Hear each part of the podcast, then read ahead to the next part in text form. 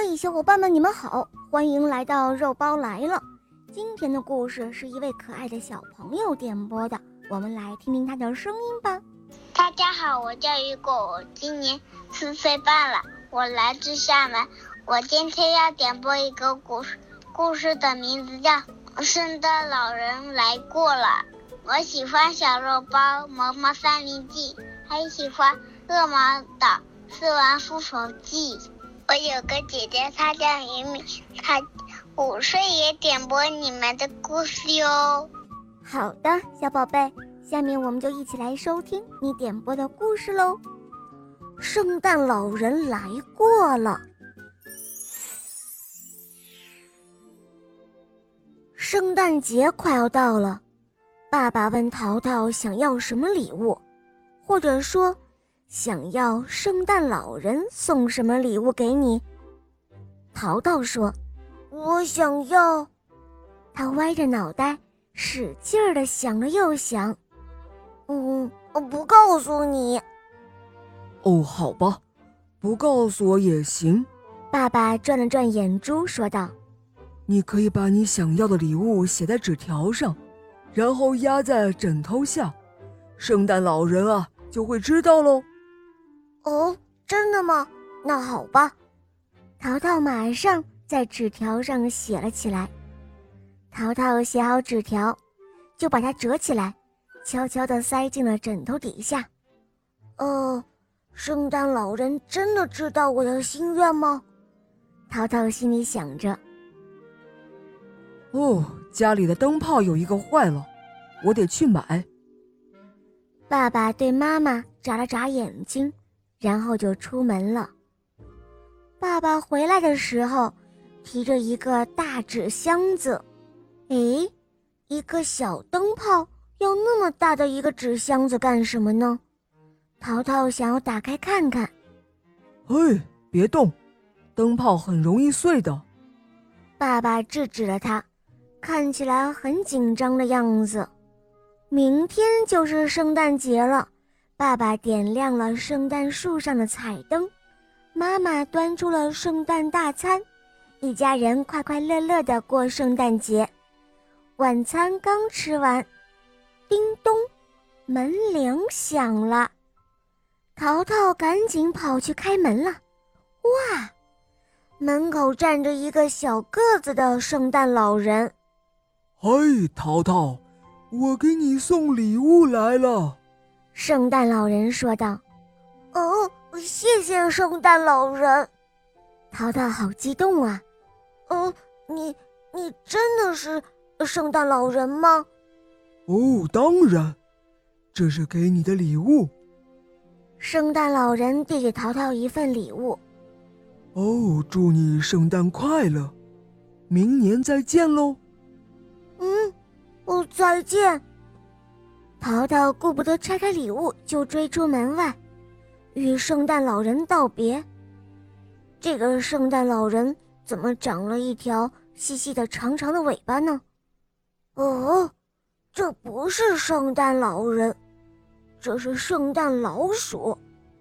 淘淘自言自语道：“淘淘说的没错，这个圣诞老人。”正是米粒的爸爸。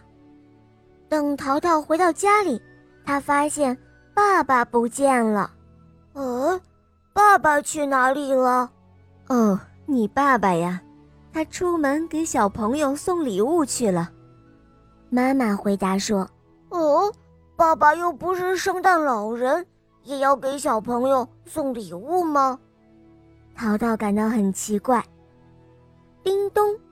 门铃又响了，淘淘赶紧跑去开门了。哇，门口又站着一个圣诞老人。